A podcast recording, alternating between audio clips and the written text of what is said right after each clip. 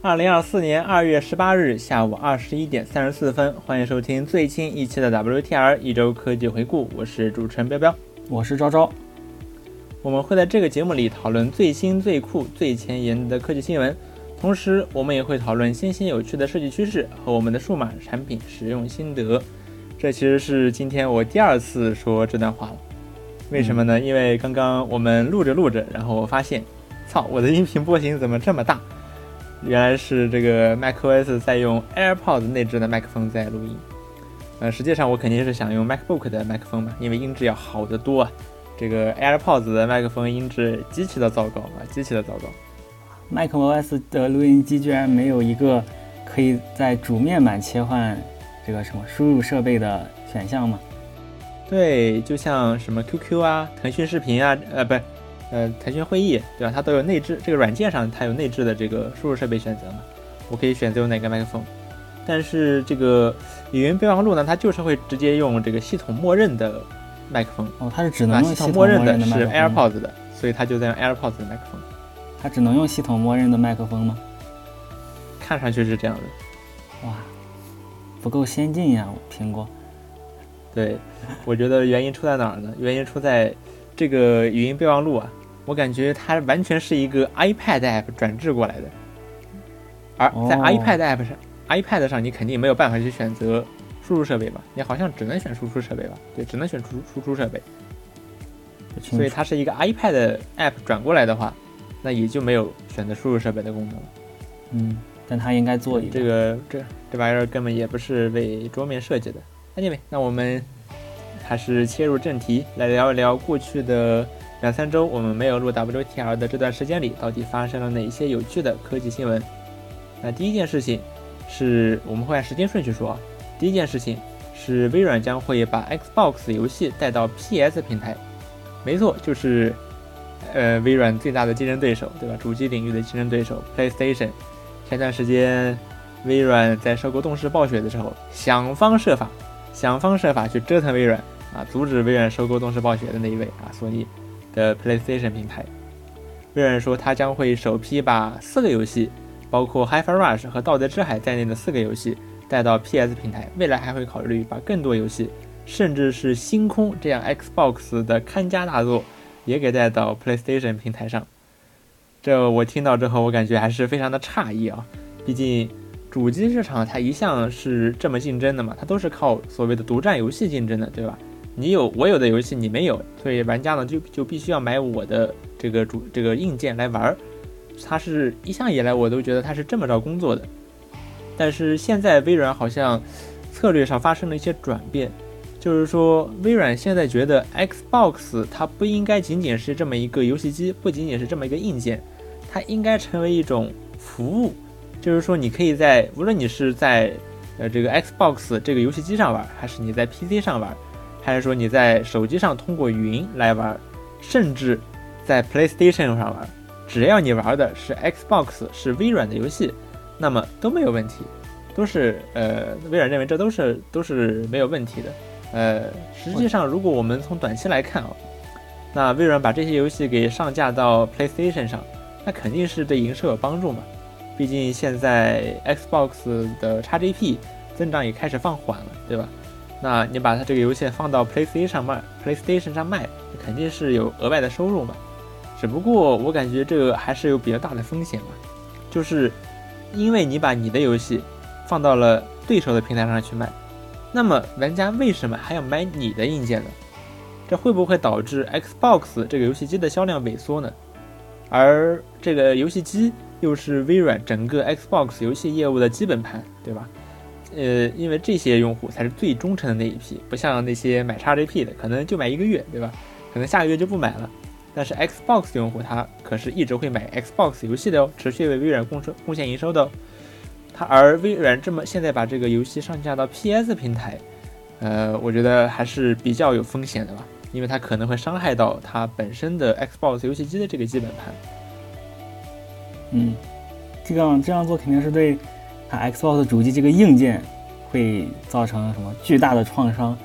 但是我觉得，就 Xbox 现在的这个这个这个这些游戏阵容、这些呃独占，说实话，我到我现在可，我觉得我很难叫出几个名字说这个是 Xbox 主机独占的，然后口碑特别好、评价特别好的游戏。我觉得是还挺多的。微软第一方做的那些什么《极限竞速：地平线》啊，呃，然后光环啊，呃，星空啊，对吧？是这些，呃，我在我在我的这个嗯呃印象中，我觉得他们可能不算独占。我觉得他们在 PC 上也能玩到嘛，这不是但 PC 的这个这个呃这个这个用户量，肯定比任何一个主机的用户量要大。不过我看这些家，我觉得很难把这个称。我觉得这些游戏很难作为不把 PC 作为这些大部分用户是否独占的考虑的范围内。哦，是，但是但是这比如说但是这个也会影响它的独占的那些游戏，很多也上架，很多也上 PC 了，但是不上 Xbox。你这太离谱了，就就即使呃，就是他们能即使即便他们已经能在 PC 上玩了，那。对于大部分玩家来说，有什么理由继续去买 Xbox 呢？我觉得，我觉得这是微软这个 Xbox，呃，在这个在这个主机竞争中落败的很大一个原因，没有真正意义上的独占游戏。然后，我觉得，我觉得他这次搞一个什么，我他他这个微软这个微软的这个总裁菲尔斯宾塞，他把这个叫 Xbox Everywhere。我觉得，如果他能把 XGP 带到呃其他的主机平台，比如 PS，比如 Switch 上，我觉得挺好的。比如说，目前为止，目前为止我就可以在手机上玩刚用用 XGPU 云游戏玩刚出的 P3R。P3R，我觉得这微软做的很好，我很乐意为这个东西买一个 XGPU。你觉得是？还有还有一个说法就是，呃，让让大家买一个订阅制，然后一每个月交那么一点钱，然后能玩所有的游戏，和让一个让一个人来买，呃，动辄几百块买一个，呃，买买一个游戏，哪个用户量大或者哪个消费哪个流水更多？我觉得还是这种订阅订阅制对。对，在微软看来，他们这个订阅制是更成功的。啊，所以说你还是觉得微软它更多的还是想把重心放到 XGP 这个订阅服务上，而不是比如说 Xbox 游戏机这个硬件平台。确实，这对这这是之前有这个这个先前的原因，它没有独占游戏。然后其次的原因就是 XGPU 比它的它研发独占游戏更有用。而且，就，呃，我觉得很多 Xbox 的用户，真的买了这个主机的用户，他们肯定也会开个 XGPU，然后玩大量的玩 XGPU 上大量的游戏。所以现在看来，这个 Xbox 的吸引力好像是 XGPU 了。但是 XGPU 又能又在哪儿都能玩，特别微软还搞了个云游戏，这个云游戏真的太好了，在哪儿都能够玩 X Xbox 上云游戏。哦，我我对这个有两点好处，一点是这个 P3R 我随时玩，另一点是我可以开一个 Party Animals 的小号在 XGP 云游戏上，我不用再买一份就能开一个小号。啊，是 XGP 我也买了，不过我买的是 XGPC，也就是不能玩云游戏什么的。哦，其实微软还有另外一个版本啊，就是。嗯，只有包含 Xbox 主机的 XGP，就就叫 XGP。然后 XGPC 和 XGP 的游戏库内容其实还不太重叠，并不完全重叠。是的，很多很多好游戏其实只在叉这个主机平台的 XGP 上能玩，但是对云游戏也能玩。是这样的。然后微软现在不太重视独占的话，那也导致。就是我现在我只玩 PC 嘛，当然还有 Switch。呃，如果让我去在 PlayStation 和 Xbox 和 x S x 之间选一个的话，那我肯定是会选 PlayStation，对吧？因为它上面有我现在玩不到的游戏。而 Xbox 呢，好像也没有什么区别，对吧？我 PC 还比它运行的更流畅，玩游戏玩的还更流畅。是，然后像 Switch 这么烂的这么烂的机能，为什么买它呢？也是因为老人家的独占游戏。对呀，如果说我能在 PC 上玩，呃，那我其实觉得更 Steam Deck 是一个更好的选择。嗯，我还会犹豫更久，要不要买 Switch。嗯，好，然后下一个新闻是 OpenAI 发布了 Sora 一个强大的视频生成模型。呃，这个模型这两天在各个头条上好像都有报道，大家很有可能也已经看过它生成视频的效果了。可以说确实是非常的惊艳啊！这个 Sora 它支持文本生视频、图生视频和视频生视频。这个文生视频呢，就是你描述一段文字，然后 Sora 可以根据你的这段文字描述去生成一个视频。并且你的这个文字描述是可以包含运动的，就比如说一个，呃，比如说一只狗，对吧？你可以说它从这儿跑到那儿，这没有问题。呃，像之前那些方法，他们其实都是用 Diffusion 生成，先生成张图，然后由图再生视频。这种情况下你就不太能够去描述这个运动，但是 Sora 可以。而另外一个就是图生视频，呃，你可以用 DALL-E 或者说任何一个或者任何一个图吧。它都可以从这张图，你可以去，呃，发展它后面是什么样子，让它动起来。另外一个呢，就是视频生视频，这个我觉得是比前面两个，呃，更有意思的。因为前面两个老实说之前都看过嘛，虽然现在的话也只是这个效果的提升。这个视频生视频呢，它可以延长，呃，视频，不仅是可以从这个视频的后面去延长，也可以从视频的前面去延长，去，呃，去延长这个。呃，视频开始拍摄之前发生的事情，它还可以用这个功能把两个视频给接起来。就比如说，呃，一个这个车汽车在跑的这么一个视频，和一个豹子在跑的视频，Sora 可以把这两个视频接起来，呃，用非常无缝。哦，我看着看着，哎呦，我也没眨眼，怎么车变成豹子了呢？啊，非常的非常的顺滑。呃，我不敢想象把这个东西如果用来做视频转场会多么好用。天啊，太酷了！这个 Sora 它强大的地方在于呢，它生成的这个视频质量超级好啊。呃，当然，如果你仔细去看的话啊，你其实是能看出来它是由 AI 生成的。比如说动作这里面的人物或者动这个动物的动作可能会不太自然，对吧？但是呢，如果你不仔细看，对吧？你不你不抱着说这是一个 AI 生成的视频，我要去找出它的毛病来证明我这个作为人类我是有尊严的这样的心态去看它，你只是。比如说，你只是在，比如微博上，对吧？你滑到了这么一个视频，或者抖音上你滑到了这个视频，啊，你说啊，这一个视频，你可能如果你不只是这么粗略看一看，你是基本上是看不出来这个视频其实是由 AI 生成的，就好到这种地步，并且这个模型更还有一点很牛逼的在于，呃，它可以生成长达六十秒的长视频，啊，六十秒当然其实也不算那么长，但是你考虑之前的那些视频生成模型，比如说。呃，那叫什么 Runway，它的那个 Gen 2模型只能生成四秒钟，就不多不少四秒钟。但是呢，Sora 可以生成长达六十秒的视频。这个六十秒的视频里面，甚至可能包含，比如说一些切镜啊什么的。呃，生成质量非常的好，并且前后符合逻辑。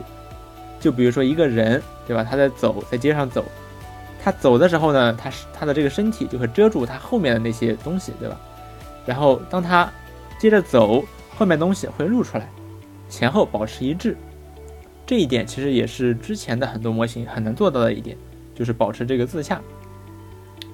呃，然后这个 Sora 呢，它也不仅仅是一个哦，可以生成这么一个什么素材生成器，对吧？以后你以后像那个什么，呃，就那些图片素材网站、视频素材网站啊，不用什么呃那个 Pixabay 什么不需要了啊，我用 Sora 直接生成一段，完美贴合我的需求。除了这种使用场景之外呢，Sora，呃，它 OpenAI 说它还是一个所谓的世界模型，就是说它不仅是啊可以生成这样的视频，而是而且这个视频，呃，这个视频的重要的点在于呢，它除了说你可以看的看起来好看啊，它还在于它可以去模拟现实世界里面这些物体的运动规律，就比如说一个狗，对吧？它是什么样子的，对吧？比如说一个人。他如果去拿起一个杯子，那这个事情会发生什么样的变化？就像这样，事物和事物之间的逻辑关系，OpenAI 认为 Sora 能够理解像这样的逻辑关系，也就是也就是认为它是所谓的世界模型的雏形。这个世界模型就是你一个一个可以理解整个世界运行规律的这么一个模型，也就是所谓的 AGI，对吧？通用模型。呃，从某种程度上讲，确实是有道理的。就是 Sora 它它可以去比较准确的去预测现实世界是怎样工作的，呃，并且并且这个生成质量也很好，对吧？它基本上是能够呃估计出来的。但是也会有一些例外的情况，就比如说 OpenAI 也展示了，呃，一个杯子碎掉，那是里面的液体先跑出来，然后杯子才碎掉，这肯定是不符合逻辑的。所以 Sora 在预测这个世界物体的相互作用方面，也是包含比较一一定的这个所谓的幻觉吧。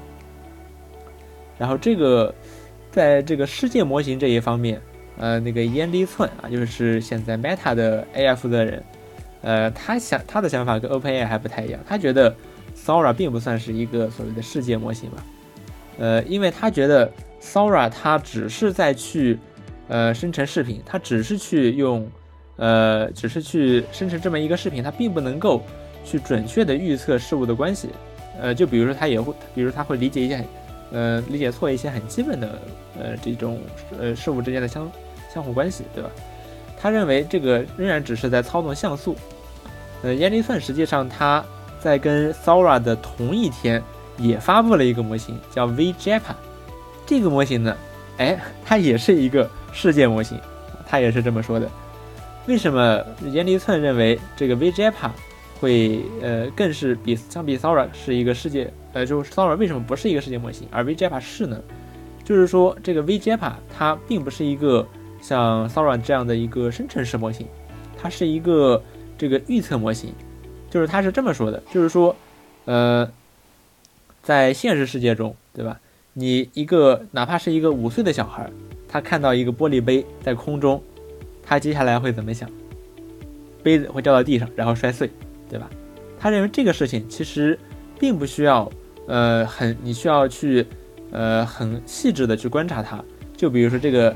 杯子到底碎裂成了几块，或者是每一块是什么样子？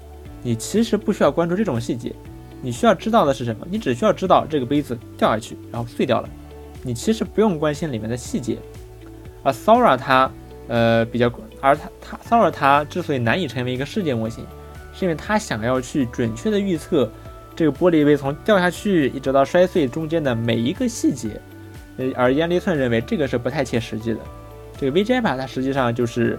呃，一个相对来说更抽象的模型，更高层的模型，他看到一张纸，对吧？被人两个手在扯，他会知道，哦，这张纸要被撕碎了，呃，会被撕成两半了。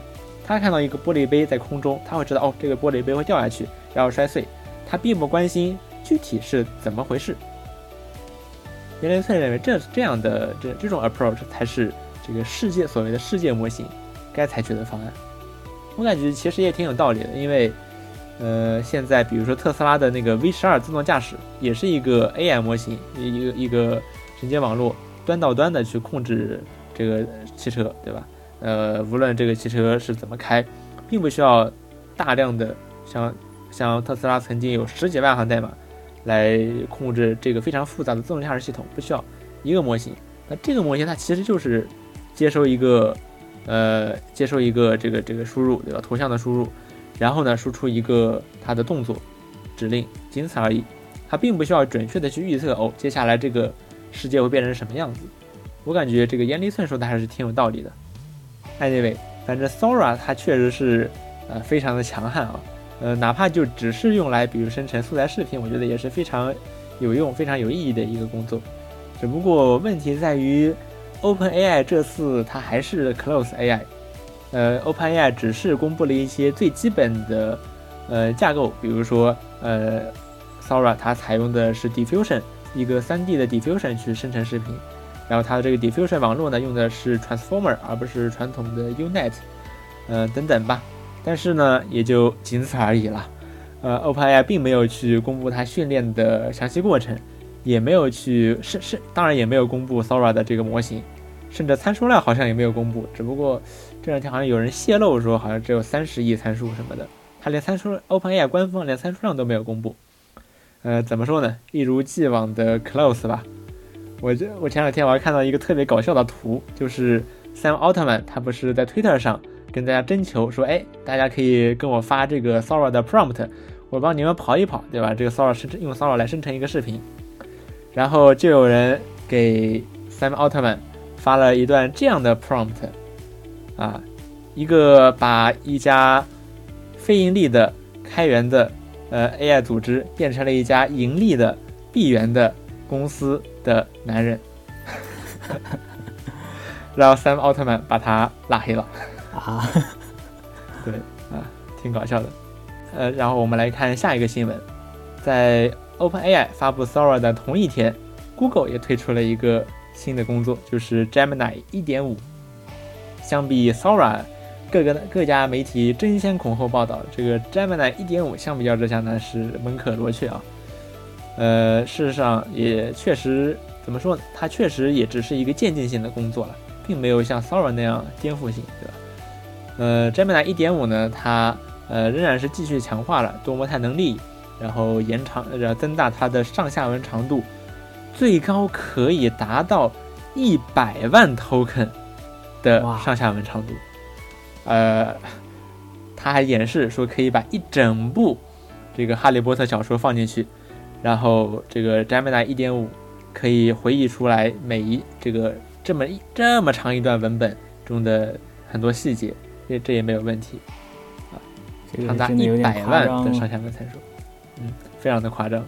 不过一百万的这个 token 量花费，我觉得也会也会相当的恐怖。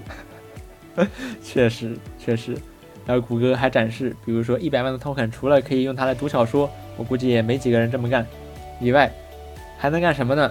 比如说一个视频，一个四十分钟长的视频，你可以把它输到这个模型里面，当然我猜应该是抽帧啊，反正你输到这个模型里面，然后它可以基于这么长的一段视频来分析里面的内容。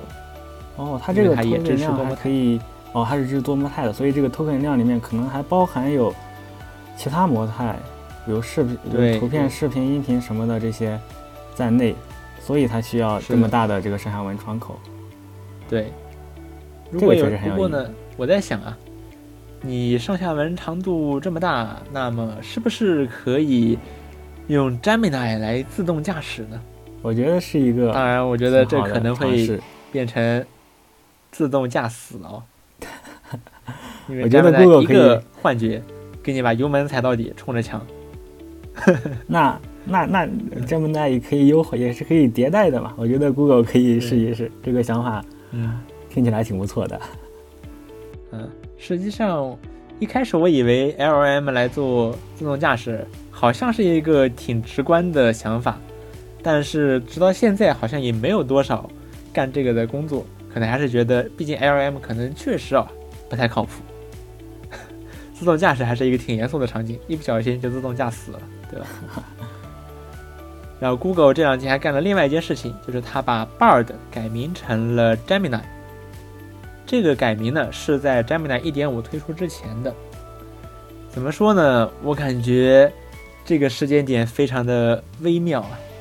就是你为什么不在推出 Gemini 1.5的同时改名 Bard 呢？为什么呢？啊然后这个 Bard 改名 Gemini 好像也挺莫名其妙的，它也没有一没有这么一个由头，说哦我要改名了，不是，他好像也没有什么由头，莫名其妙，就是 Bard 就改名了。我觉得 Bard 而且 Bard 实际上谷歌。此前已经运营了，应该有将近一年了吧？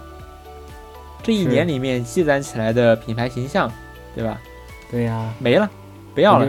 对呀，我觉得可以，我觉得 Google 可以可以改一个，不用改名，就直接叫 Bard based on Gemini，对，也挺好的。现在呢是什么？现在是使用，我现在我可以使用由背后是 Gemini Pro 模型的 Gemini Advanced 的这个对话模型，嗯、在 Gemini 里面对话，一点也不让一点也不让人感到疑迷惑呢啊！而且这个 Gemini 它好像还还还还还还用到了安卓上。啊，对，它现在是可以替代 Google Assistant 是成为你的我看云助手。我看 Nothing，呃，甚至在它的 Nothing OS 里面也做了这么个操作，就是把但 Gemini 是给换掉。对，但是我看目前的一些使用体验啊，就是现在它既然可以替换掉 Google Assistant，它却不能实现 Google Assistant 的全部功能。哦比如说 Google Assistant，它可以帮你，比如定个闹钟，它可以给你，呃，定个日历，对，写个日历，呃，就是诸如此类吧。Gemini 只能像这样的指令，Gemini 基本上都还是不支持的。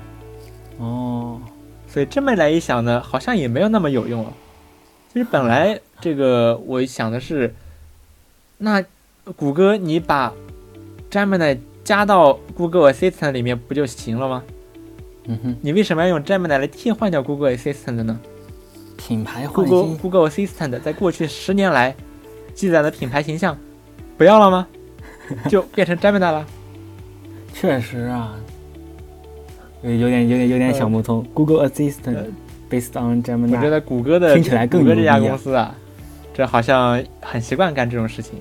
嗯就是无论一个品牌，对吧？你积攒了，你是耕耘了多么久，说不要就不要了，说嗯抛弃就抛弃了。谷歌我感觉就这样，它 Siri 会不会他随便，他说随便，反正我来一个新的。他好像嗯并不 care 这个事情，就很离谱。是那 Siri 应该不会说，如果苹果搞一个大模型，把 Siri 这个品牌给直接给卡掉了吧？应该不会。对呀、那肯定是你用更好的背后有更好的这个，比如说 LM 的模型去驱动 Siri，对，而不是说，你知道吗？我我们把 Siri 名字改掉，我们把 Siri 换掉。嗯这绝对是一个非常蠢的行为。对对，嗯，行，那我们下面一个事情啊、是 TikTok 推出了 Vision Pro 版的 App。那这个事情为什么值得聊呢？是因为像 Spotify 还有 YouTube 到目前为止没有仍然没有推出 YouTube YouTube YouTube 版的 App，但是 TikTok 推出了，并且这个 TikTok 它甚至还针对 Vision Pro 做了专门的 UI 优化，就比如说这个呃这个博主的头像还有点赞什么的按钮都被放到了视频以外，因为它可以因为 Vision Pro 的这个屏幕空间基本上是无限大的嘛，对吧？所以说它就把可以把这些东西挪到视频外面，不遮挡视频的内容。哇，我然后像不敢想这么主页什么的按钮有多爽。对，你可以用 Vision Pro 刷短视频，对吧？呃，所以所以 TikTok 它呃这个 Vision Pro 支持非常的积极啊，非常的积极。呃，但为什么我刚才一直在说 TikTok 没有说抖音呢？因为现在 TikTok 和抖音的代码库早就已经分离了，就这两个这两个软件它们的代码现在已经很不一样了，就基本上是两个软件了。嗯，只不过图标长得差不多。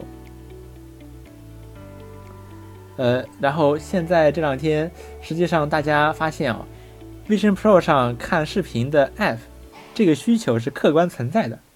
就比如说有一个第三方的开发者，呃，一个加拿大的开发者，他此前做了 Reddit 的第三方 App 叫 Apollo，嗯、他最近做了一个 Vision Pro 版本的第三方 YouTube 客户端，叫 Jono。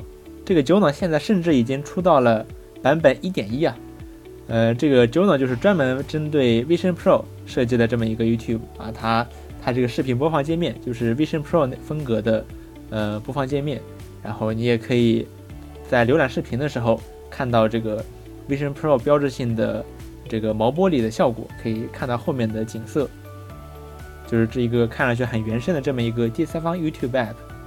这个 App 呢，仅仅发布两天，就帮开发者赚回了 Vision Pro 的钱。哇，要知道，这个这个软件它的价格只有只销售二点九九美元，非常的便宜啊，说明大家对于这么一个 app 还是很有需求的。你看一个开发者也也其实也，挺意外的，就是谁说这个给新平台开发软件没有赚钱的机会呢？前两天 YouTube 也说，呃，将会开发官方的 YouTube 客户端，那只是说在他们的计划里面，真正等到推出来，不知道还要等到什么时候了。呃，然后这个 Juno 的开发者其实也挺有意思的，我翻了翻他的长毛象，呃，他发了很多很有意思的东西，就比如说他尝试了一下，就是你确实可以把 AirPods Max 和 Vision Pro 一起用。然后下面一个事情是空间视频，赵赵来讲讲看。对，就 Vision Pro，大家过年看各种评测视频，肯定已经看得非常爽了。那我比较，我比我到现在比较在意的一点就是这个空间视频这个体验到底是怎么一回事儿。然后近呃最近几天，Quest 它发它发布了一个新的版本，就是它它的这个系统更新了一个新的版本，然后支持了 iPhone 十五 Pro 拍摄的这个空间视频。然后我就体验了一下，我感觉这个效果比较，我觉得不是呃没有给我特别大的震撼。然后我可以先描述一下我的这个感受，我感觉就是一个。呃，我前面就是一个类似于在电影院看到的那种 3D 电影的那种 3D 视频，但是这种视频它并不能给我带来那种身临其境，然后让我看到了就想流，呃，就就就想让我流眼泪，就让就能感动到我的那种感觉。我觉得这个是没有的，就是一个你前面一个很大的屏幕，这个屏幕上的东西是有你能明显看到到纵深。仅此而已，和电影院看到的，我觉得只是比电影院里面看的更清晰一点而已了。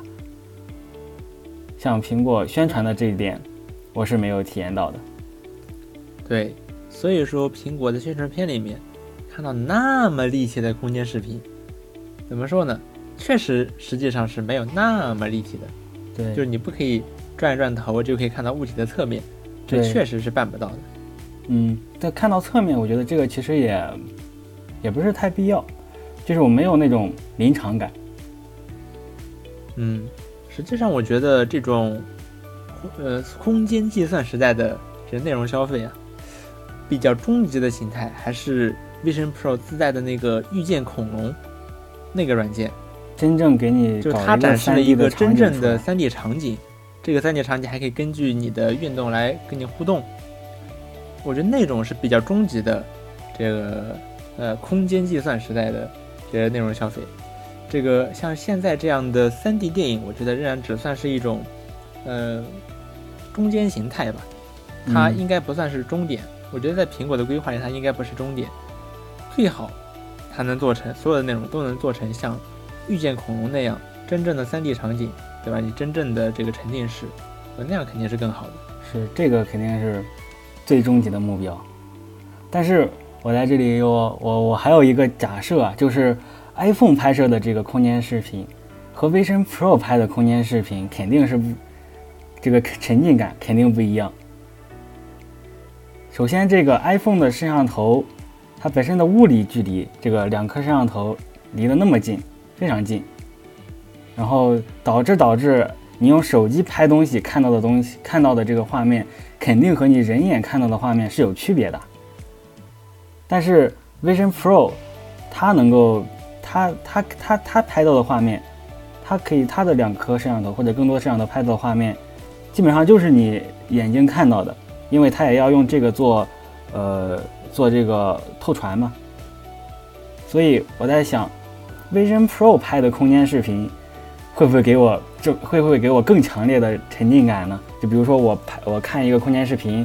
然后我就是透着一个窗户，然后看到那个人坐在沙发上，呃，就距离，然后大小什么的，都和我如果当时真的站在拍摄的这个位置时候一模一样。我想，我觉得这种这个应该是空间视频，呃，最好的就是这个效果。那确实啊，就是现在看那些已经用上的人的体验来说。就是 Vision Pro 拍摄的空间视频确实要比 iPhone 拍摄的更立体一些。嗯，毕竟确实更立体，眼睛张得只不过 Vision Pro 的问题在于，呃，它拍的视频只能是一个一零二四乘一零二四的这么一个正方形，并且呢，它你要带着那么一个玩意儿去给别人拍视频。嗯，啊，对，就是 Vision Pro 拍摄的空间视频只能是那么一个方形的。哦，哎，然后。因为因为我有这个假设，然后我还去找了一下 Vision Pro，然后 Spatial Video Side by Side 没有，像 iPhone 十五 Pro，呃，这种 Side by Side 的视频已经很多了。我我即使即使这个 Quest 三没有更新空间视，没有更新这个一键上传的空间视频，我也可以直接在 YouTube 上搜搜 Spatial Video SBS，然后就能搜到一大堆由 iPhone 十五。Pro 拍出来的空间师。然后下面一个事情是，马斯克的 X 之前是 Twitter，上面机器人泛滥，我最近是感知很明显，但是现在这个感知有数据支撑了，有一家叫做这个这个有一家这个数据嗯调查这个咨询机构，它是给那些在互联网平台上投放广告的那些广告商，给他们做这个转化率分析的。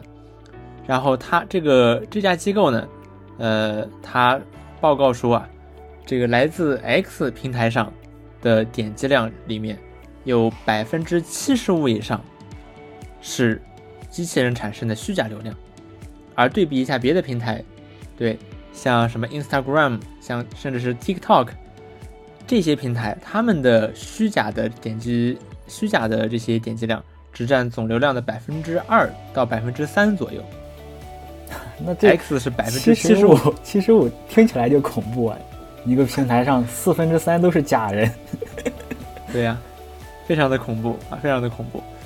呃，实际上 Twitter 并不一直是这个样子的，在马在一年前，马斯克刚刚接手 Twitter 的时候，呃，那个时候，呃，也美国也举行了超级碗嘛，然后在同样的一个时间段里面，那个时候。来自 Twitter 的那个时候，Twitter 的这个虚假点击率也是百分之二、百分之三左右。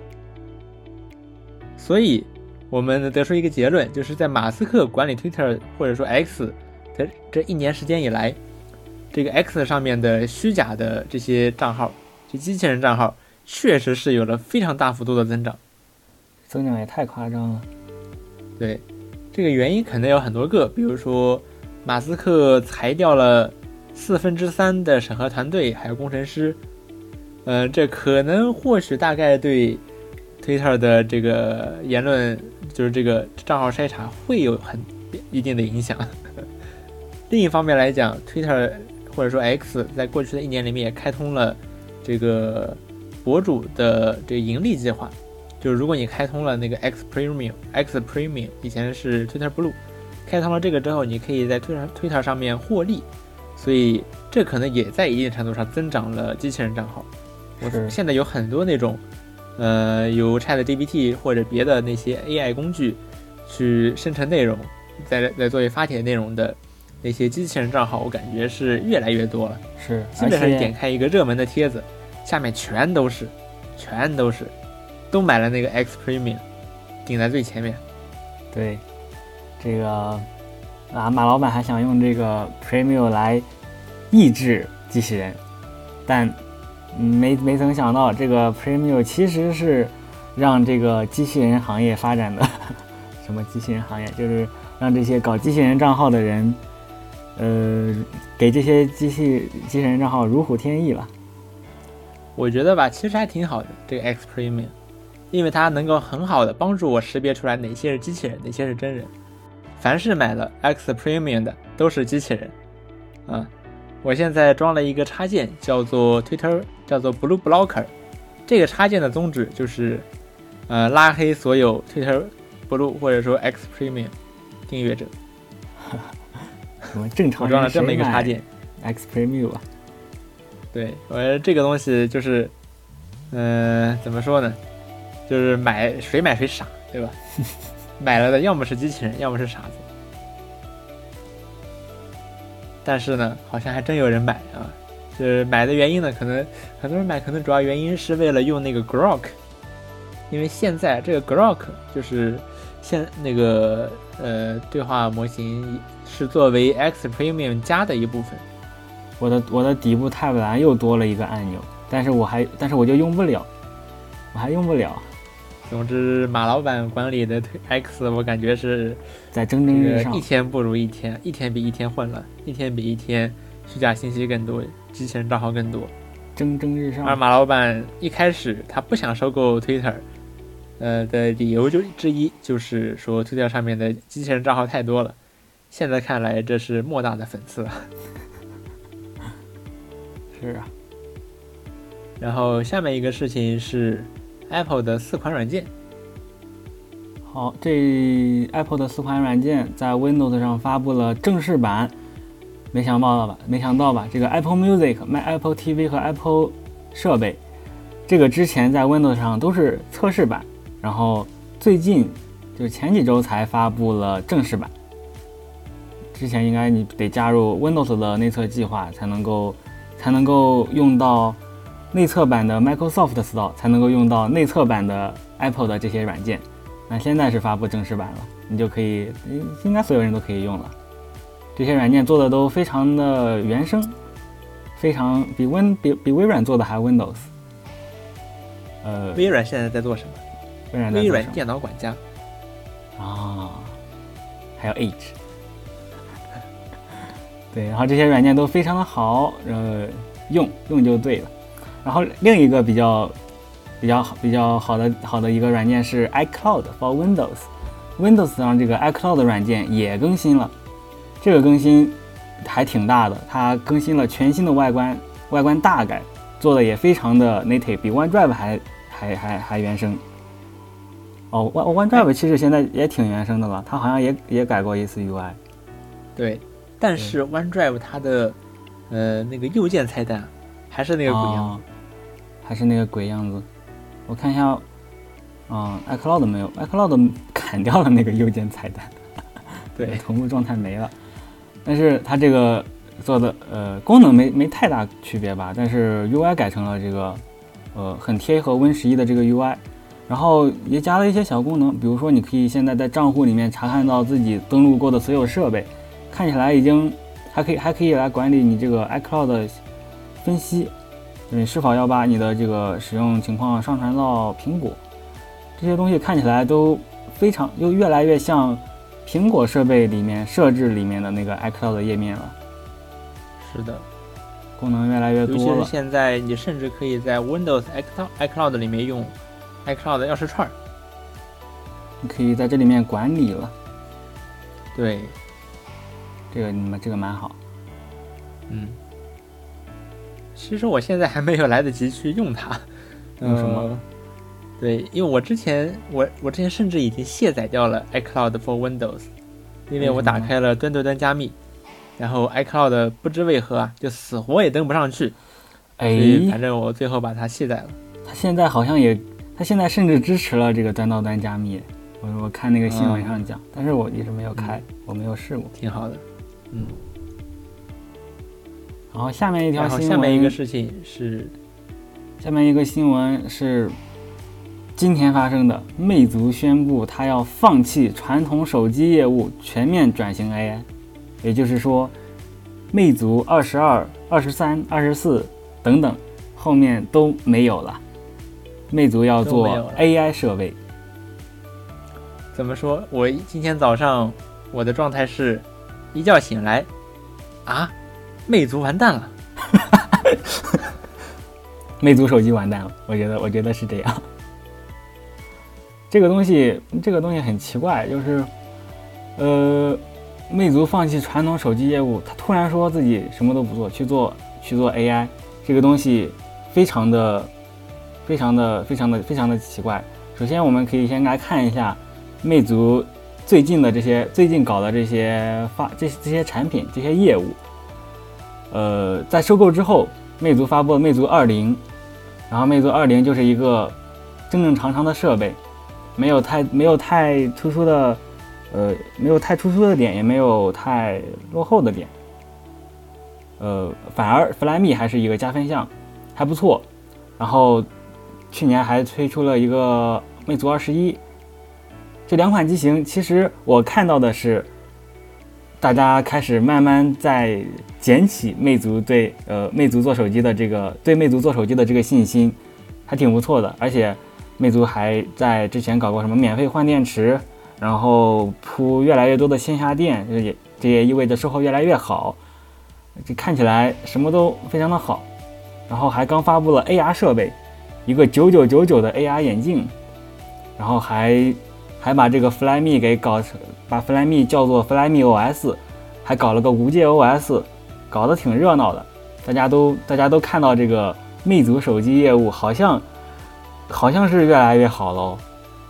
但但是你猜怎么着？魅族不做了。哦，这个 AR 设备它还开还这个这个设备里面还有一个 Flyme OS 的多端，就是所有所有所有这些产品里面都在用 Flyme OS。Flyme OS AR、Flyme OS for Car，还有这个 Flyme OS 就给手机用的这个，这些你听起来也很不错。然后魅族要放弃了，哦，它不仅放弃传统手机，还要它还要放弃 Flyme OS，人家要做一个 AI OS。就你这么你这么花这么大劲儿搞了这些，给消给这些消费者们下的这些定心丸，直接不要了，甩手不要了。他的这些承诺好像好像不是，就是他好像根本不 care 他的这根本不些承诺 care，根本不说 care。说推翻就推翻了，说不要就不要了。对，这次我那以后觉得是谁还敢信你的承诺？你现在要搞 AI，那你明年搞什么？空间计算吗？是啊，后年呢？比特币？谁知道呢？毕竟你说话又不算话，对吧？是什么火做什么。嗯，而且还之前，呃，继续继续讲一下他的打脸言论吧。就这这件今天这个新闻出来之后，然后我想了一下，魅族呃新魅族就是被收购后的魅族这几年搞的这些骚操作，三菱系统，呃，魅族承诺我们不在手机里面加广告，希望友商赶快跟进，然后做了一年没了，然后还还还因为什么，呃，给因为这个魅族十八它是宣传无三菱无广告的，他给偷偷上了广告之后还被还被还被还被那个罚了，这些事情挺搞笑。然后他还他还在发布会上讲，五年重返中高端市场 TOP 五，然后他还做了一个智能手机百花奖，自己当裁判，自己又当运动员。魅族最近的营销营销就是黑红我也要红起来，黑红我也要热起来，主打一个热闹。他是他可能是觉得这个所有的流量都是好流量，对，呃，但是我觉得不是所有的名声都是好名声啊。是啊，我这些流量，我觉得我其实我前面还对这些流量还抱有一些嗯理解，就是反正也没人知道嘛，那嗯稍微稍微夸大一些，稍微夸张一些，稍微这个标题党一些，让更多的人知道也蛮好的。你的我的产品还不错，我只是稍微宣传的夸张一些，有更多的人知道。呃，这是也也也我也不能说夸张吧，就是宣传的抽象一点，好像也没什么问题。但是现在看来，他他前面做的这些已经已经逻辑不自洽了。本来他前面做的这些为我的手机业务，现在手机业务没了，算什么？所以这个事情就魅族好，我觉得魅族可能已经已经已经已经像锤子一样变成一个傀儡了。被收购之后，嗯，我不好说，我不好说，因为魅族在今天之前啊，在今天之前，我一直觉得，哦，魅族被吉利收购了，看起来活得还蛮滋润的，对吧？手机也接着出，什么车机什么的，虽然看不太懂，但是反正他在做，看起来还红红火火的。今天早上起来一看，死了。一针见血的评价。哎，呃，我我我比较在意的一点在于呢，就是他在强调说他放弃了所谓的传统手机业务，这个重点他该不会是放在传统手机上吧？他现在 all in AI，他不会要做一个 AI 手机了？然后这些都是一他不会个噱头，在搁这儿玩文字游戏吧？这些都是噱头。下一步魅族二十二，我们确实没有，我们叫一个新的，我们我们我们现在公司叫什么？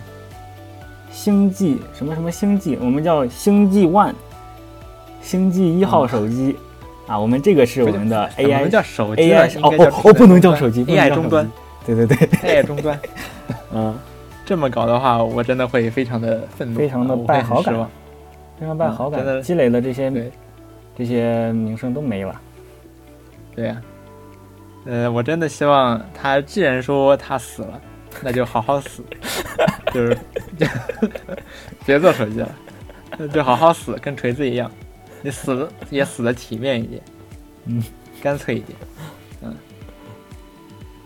好，下面一条新闻是我最近发现啊，比特币居然涨到五万美元了。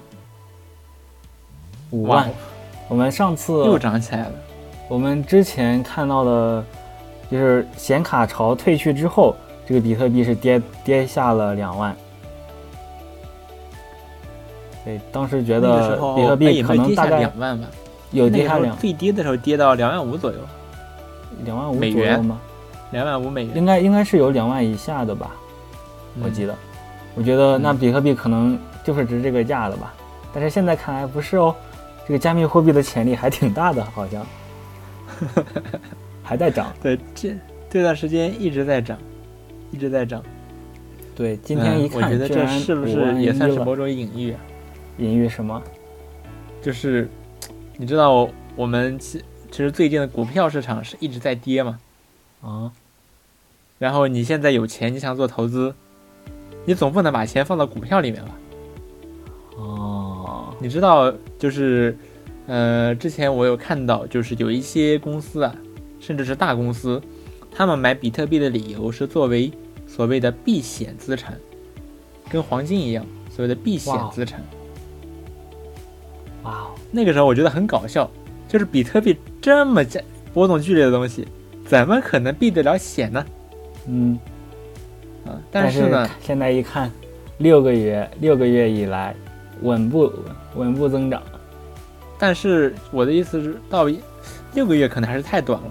嗯，就是如果我们放眼，比如过去的五年、七年、八年，这个比特币还还是挺坚挺的，我得说嗯还是挺坚挺的。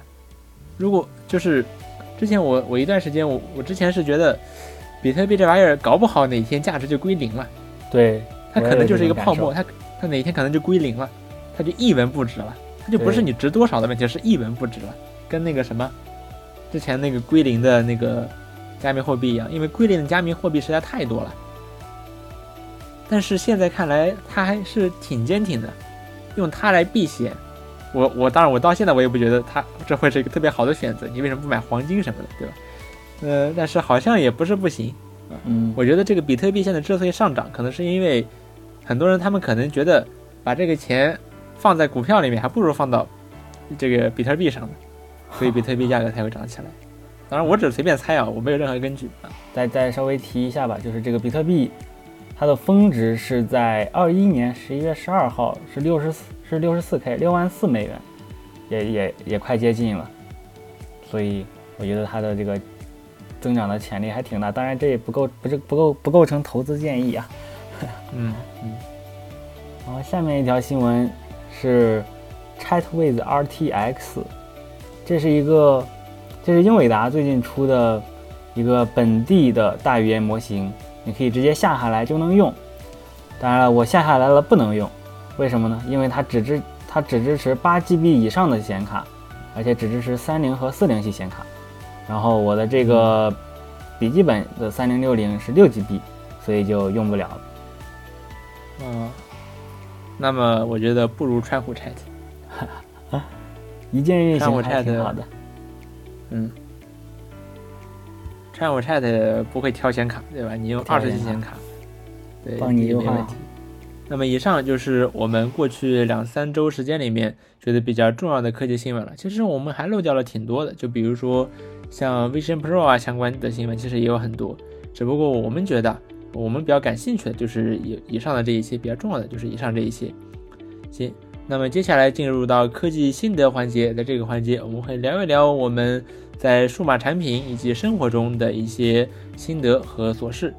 那这一周的话，我想聊一聊我最近在干的一件事情，就是最近啊，我一直在用多邻国在学语言，准确的说是在学日语。那多邻国呢是一个语言学习软件，好像大名鼎鼎啊，非常在今年美国的超级晚上，多邻国还投了五秒钟的广告，内容是这个多邻国的那个鹦鹉，它朝你放了个屁，催你去学语言啊，去去学多邻国。嗯，那么为什么要学日语呢？为什么要学呢？嗯、其实还挺简单的，就是最近我在玩 P 系列，非常的沉迷啊。然后我就发现呢，玩 P 系列存在一个痛点，什么痛点呢？呃，它的游戏有英语和日语的配音，英语呢我基本上是能听得懂的，但是英语的配音质量，就是怎么说代入感吧，远远要差于这个日语版本。但是如果选日语语音的话，也有问题，就是这个游戏虽然做了很好的中文本地化，但是呢，我听不懂他们在说什么，所以说我就只能花一秒钟时间来把这个字幕看完，然后花十秒钟时间等他们把话讲完。我可以体会到他们说话的这个怎么说这个感情，但是我听不懂。然后这个等的时候呢，甚至觉得有点无聊。所以说，我觉得。解决方案就是我可以学日语，我可以听懂他们在说什么，那么，呃，那么就没有这个问题了。哦，所以我是这么考虑的。哦，那那对于我这种，呃，看字幕全都是跳，全都是快进的，我好像从来没有过这种这种想法哦。你快进吗？你那么我那么好的配音，你舍得快进吗？配音太慢了，这个人家说话，你你好意思？快进吗？配音那么慢，我还嫌字幕出的慢呢。我字幕都得按两下。嗯嗯，字幕就是看一眼这个字幕不就看一眼这玩意儿太浪费了。所以说，所以说任天堂系的游戏不给配音，我没有什么抱怨的。嗯，你这玩意儿太浪费了。配音你居然不听？我如果想你不听，为什么要配音呢？配出来不就是给你听的吗？对吧？暴论，我我想听的话，我看临场感，对吧？或者说你对人物的认识要好很多，对吧？文字文字也能文字表达也可以的呀。我觉得我觉得对我来说够了。嗯，哎呀，那你就不知道这个人这个人物的说话方式啊，这些其实也是对形人物形象的构建也是有帮助的嘛。确实，嗯。呃，所以我说，在过去的十六天的时间里面，我都有在使用多邻国学日语。这个多邻国它呃呃学习的特点，在于它是游戏化学习。它玩它呢，就是你不是在用它学语言，你是在玩儿，你是在玩的过程中去学习。呃，它里面有一些很游戏化的元素，比如说所谓的经验宝，使用之后，你接下来的十五分钟里获得的经验能够翻倍。好，或者说时间宝，对吧？在进行限时挑战的时候，这个时间宝可以给你额外的，呃，这个一分钟时间，让你可以完成这个限时挑战。或者说宝石，这个宝石可以用来购买经验宝和时间宝，呃，和其他的一些道具。然后这个宝石你甚至可以通过内购来购买，一个货币了。对。然后我目前是在多邻国上面学了十六天。我刚才通过这个屏幕使用时间看了一下，我现在，嗯，多邻国的使用时间是三十个小时，然后多邻国里面的经验值我达到了十五一万五千经验值。哇！我如如果要说这个游戏化学习有没有用，我觉得还是挺有用的，它起码让我能够学下去，因为如果说给我一本这个教科书，然后我一看。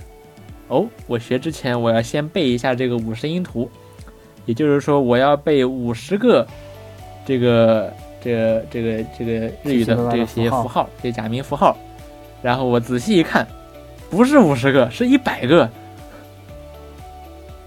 那我得先把这些背会，我才能学嘛？那我觉得好，好像我那我可能在背会之前我就已经先放弃了。但多邻国呢，它会让我可以。呃，慢可以至少可以让我学下去。呃，然后另外一个方面就是它的课程质量如何，或者效果怎么样？比如说它的，呃，他的这些随堂测验里面，他有没有比如说答案错误的情况，或者说他他的课程设置合不合理？我觉得还是挺合理的。多邻国它一上来并没有让我去背这个五十音图，他直接让我开始学单词。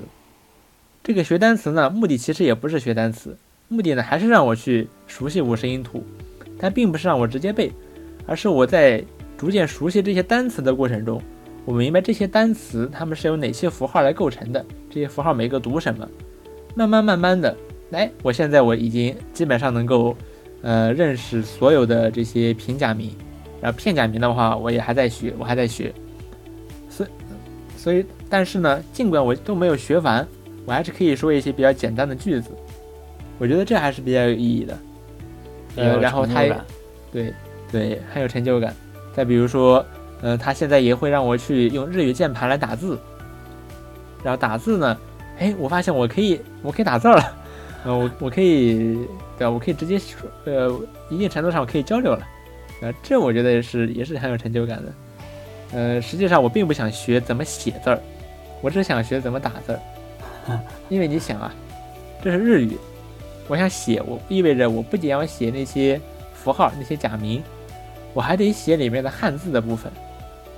也就是说，我还得学怎么写繁体汉字。嗯，我不想学，嗯我不想学，嗯，也没必要学了。可以给你一个更好的理由。现在已经是二零二四年了，嗯，谁还要写字儿？什么情况下现在谁还还有多少？还有还有多少情况下需要写字儿呢？对呀、啊，然后我学到现在的话，我现在已经可以说一些比较简单的话，对吧？比如说，我现在来说一段。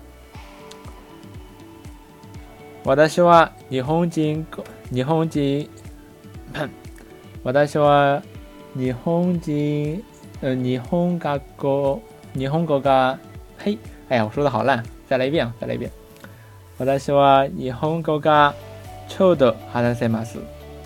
我现在稍微会说一点日语，嗯，稍微有点紧张，在录播课的时候稍微有点紧张， 呃，然后现在学了学日语，我也能明白一些之前我一直不太明白的一些关于日语的东日语的内容，就比如说为什么日本人说英语的口音是那个样子的，就是当你你们肯定听过日本人说英语吧？如果没有听过的话，你可以去，比如说 B 站上，你可以搜一搜 VTuber 读 Strawberry，呃，呃，你非常的搞笑啊！为什么日本人说英语是那个样子的呢？那我现在知道了，比如说，呃，persona 这个英语单词，在日语里面读作 persona，persona，为什么 persona 会变成 persona 呢？哎，因为这个 persona，我们来看一下这个词 pe，那 persona 这个和日语也读 p，这没有什么区别，但接下来就有区别了。persona 这个 r 的部分呢，在英语里面是和这个 e 一起发音的，对吧？这是一个音，但是在日语里面不一样。日语里面呢，它会把呃，它这个每一个音啊都得发出来，每一个元音必定有一个辅音，每一个辅音也必定有一个元音。那么在日本人看来，e 是 e p 和 e 已经是一组了，那么这个 r 呢，好像后面也结合不到一起去，所以日本人在这里添加了一个 u，变添加了一个元音，然后那么你想，可能那就是读 ru，那不是，或者读 ra，那不是，在日语里面呢，这个 r 发 l 的音，所以说就变成了 lu，就变成了 p a l u s o n a 然后 so 呢，然后 so 和 na 呢，那其实和英语的读读法呢也差不多，所以这就是为什么 persona 变成了 persona，是这个原因。哦，原来是这样。然后下，然后还有一个问题就なる是ほ，ど 就是为什么中国人基本上能够猜出来日这个日语是什么意思？因为日语里面有很多汉字嘛，这些汉字呢，它们的含义其实跟中文的文言文很像。如果我们按照文言文的想这个意思去理解它，基本上是能够理解的。嗯，当然至少一半是可以理解的。那为什么能够这么看懂呢？这是因为在日语里面的这些汉字啊，它确实都是呃一个单独的单词，它并不只是说啊和别的那些符号一起组成一个词，它本身呢确实是一个词，然后含义呢也跟文言文差不多，呃，然后其他的那些假名符号，很多时候呢都只是表达，都只是一些语法结构，比如说什么表达肯定啊，然后把两个词连起来啊等等。相对而言没有那么重要。如果我们只看这些中文的部分，也可以理解意思。所以说中国人才能基本上看懂一半的日文。然后还有一点，比如说为什么日本呃日日式的键盘布局，我们会发现它的 Enter 键特别大。我们平常基本上都用的是美式键盘布局嘛，这个 Enter 键呢就是这么一个键，在日式的键盘里面呢，这个 Enter 键它实际上有占两行，它是一个 L 型的。为什么这个 Enter 键这么大呢？我我现在在这个试了试用桌面呃这个呃桌面版本的日语输入法之后，我发现原来啊，输入日语的时候，你的我们你的空格键是另有用处的。我们在输入中文的时候，呃，拼音输入法，我们都是用空格键来选词，对吧？我们选中一个我们想要的词，然后呢按空格键，这个词就输入成中文了。但日语不是这样，日语里面呢，这个日语键盘的这个空格键被用来这个转换文字了。就你打字的时候呢，实际上你打的是假名，对吧？你只打假名。那么假名要怎么样才能变成汉字呢？你要用空格键来转换，并且可能有好几种转换方式，你可以选。嗯，所以空格键被用来干这个了。那听起来 Enter 键，听起来和我们拼音转换成汉字不是一样的吗？呃，哦，其实还是不太一样啊。因为如果你只想你，如果你想直接输入假名，怎么办？你这个时候你就按 Enter 键来输入。你打字呢，实际上打的还是英文，你的相当于是英文先转换成假名，假名呢你按你按空格键哦再转换成、再转换成汉字。哦，这就是我们，这就是，这就是我们采用拼音输入法的好处了。呃，不不不是不是拼音输入法，就是我们我们这个我们这个没有用这个注音，而是用拼音的好处了。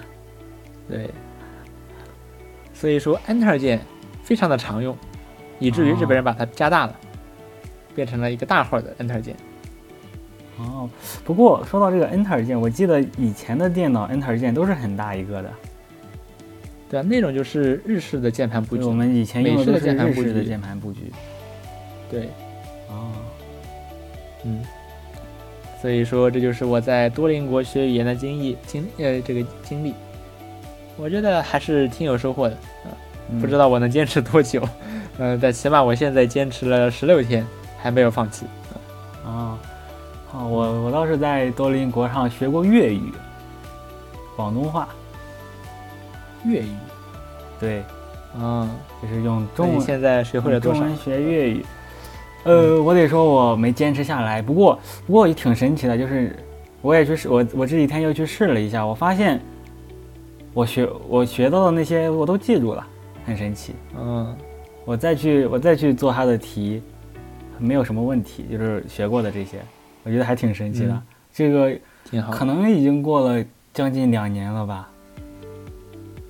哦，对，哎多邻国这个用什么语言学什么语言还挺神奇的，就是从用中文你能学的能学语言用户其实比较。面向全世界呢。对，就是你可以从一种语言用一种语言来学另一种语言，比如说我现在就在用中文来学日文，你也可以用英文来学日文。呃如果你会说英语，那你也可以用英语来学日文。像嗯，这样的呃这样的课程呢，用如果你用中文来学别的语言，其实选择是比较少的，嗯，大概有七八种、八九种这么多种语言。那其他比较常用的语言好像也都有啊，什么日语啊、韩语啊、法语啊这些都有，但是德语没有。嗯如果你想学更多别的语言，你可以用英语来学，然后用英语学别的语言呢，我去，那你有好多好多的语言可以选啊，这个列表非常的长啊。嗯。嗯。然后从基本上从任何一种语言，你都可以用来用用来学英语，就是基本上所有语言的人，说所有语言的人，可能英语本身除外啊，都有学英语的需求。嗯。如果你学会了英语，你又可以用它来学跟很多很多种别的语言，还是嗯。挺神奇的。不能用英语学英语啊。为 为什么要呢？嗯 嗯哦，你你现在你现在还学的挺好的哦，你坚持了十六天，你还对我坚持了十六天你还，没有体验到多邻国另一个非常非常非常重要的一个特性，是什么？嗯，是夺命连环 call。夺命连环 call。对，那嗯，就是如果你中间断掉了一天，他会给你发短信，然后发 email，然后呃更换你的这个 app 图标，来催促你学习。当你当你 当你间隔的时间越长，他发的这些短信就就越越狠，就是就是这个个性 个性十足。哇，就是你你再不学什么拽姐什么什么多尔都要都要怎么怎么样，嗯。就这种，这个是一大精髓，而且嗯，而且呃，多邻国还有个小组件，那个小组件显示你连胜次数，连胜不呃对，好像连胜次数还是连续天数，就是每天会每天那个图应该是不一样的吧，然后呃然后如果你如果你连续几天不学习，它的那上面也会有每天都有不一样的图，嗯。这些这些细节，啊，这个产品啊。的全貌是这个样子的，应该嗯更多人体验到的是这个，比如我，嗯。嗯，每天给你发一条短信，每天给你发一个 email，有时候每天还发不止一个。那么以上就是本周 WTR 的全部内容了。我是彪彪，我是昭昭，我们下周再见，拜拜。拜拜。